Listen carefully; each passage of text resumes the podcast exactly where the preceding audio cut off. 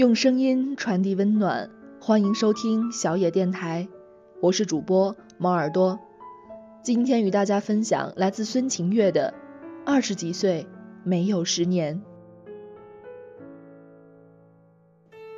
大学毕业的那六个月，睡在我上铺的姑娘说，大学最遗憾的事情，就是没有男生骑着单车在宿舍楼下等她。曾经以为大学四年很长。长到可以被各式各样的男生在楼下等，长到那些小情小爱足够走到地老天荒。然而，一恍惚，大学四年就过去了，竟都未曾实现。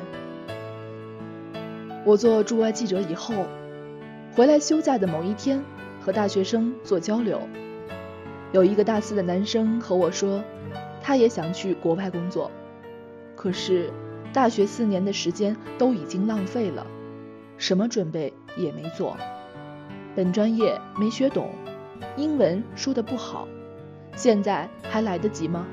该怎么办？而等到我驻外回来，我二十七岁的这一年，和一个九零后的师妹吃饭，她说：“师姐，我发现研究生读完，竟然二十几岁都过了一半了，还要找工作。”还要结婚，还要生二胎，我们都曾经以为，二十几岁是很长很长的，长到好像永远都不会过去一样。或者说，至少二十几岁，和我们生命中任何一个十年一样，它至少有整整十年。而十年，在年轻的我们看来是一段特别长的日子，但残酷的现实却并不和我们想的一样。对于大多数的我们来说，二十几岁就好像只有三年。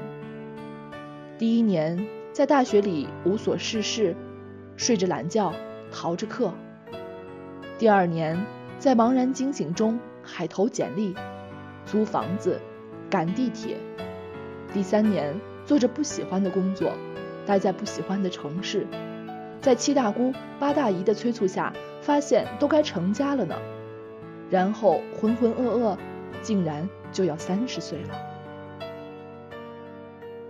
当我第一次意识到二十几岁并没有十年的时候，我二十四岁，有一份稳定的工作。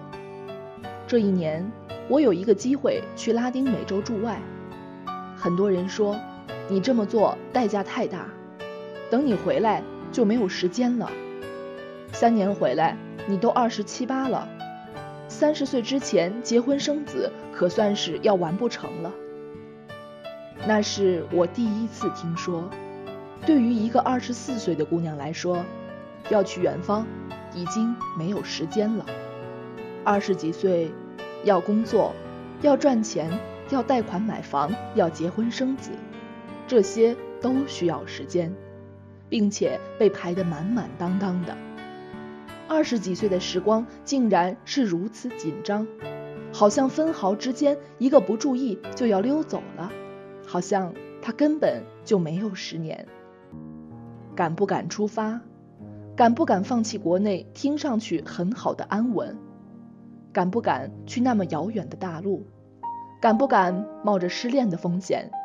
敢不敢拿女生最美的三年去换一个未知的未来？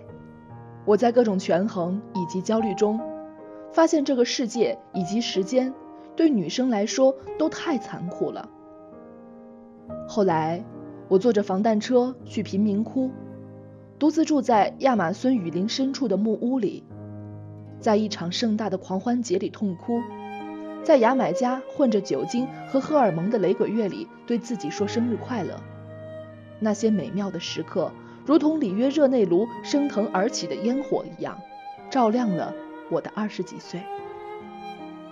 在这一路上，遇到了很多人，也遇到了很多二十几岁的姑娘，听到了很多故事，关于远方、自由、爱情、工作、旅行，还有世界。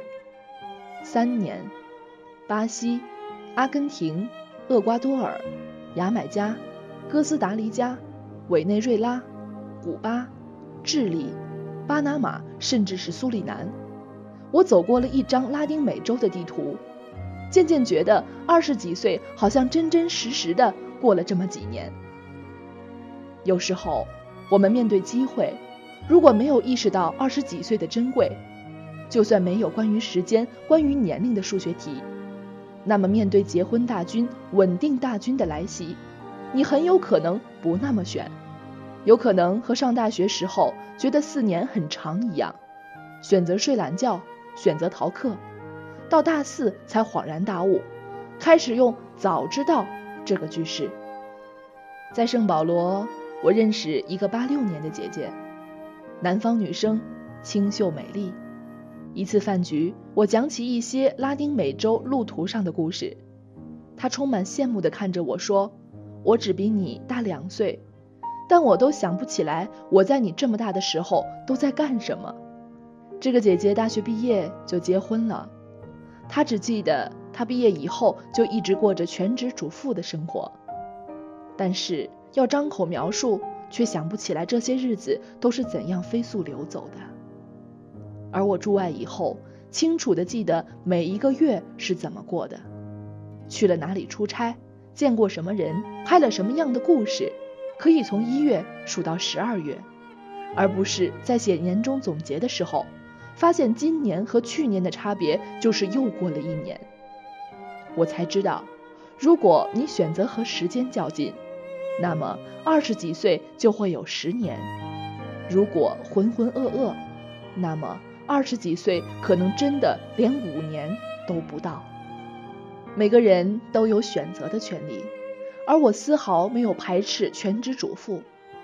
我在巴西最好的闺蜜也是一个全职主妇，艾琳是圣保罗大学主修国际关系的研究生，也是本科毕业就跟随做生意的老公来了巴西。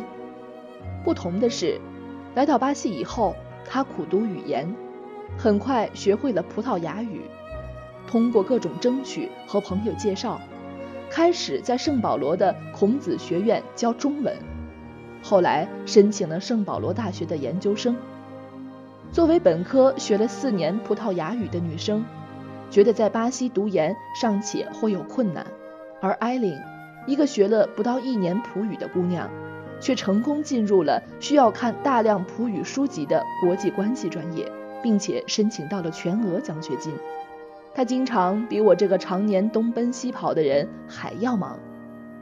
在圣保罗约他吃饭，听到的回答总有惊喜。那我们约晚上吧，我下午钢琴课完事儿了去找你。艾琳的二十几岁，虽然也是全职主妇，但她过得光芒四射，她想得起来这二十几岁的每一天。生活只在于我们如何选择。既然我们都会做数学题，加加减减一定会发现，时间真的没有我们想象的那么多。愿我们的二十几岁都真真实实的过足了十年。本节目由小野电台提供，用声音传递温暖，感谢您的收听。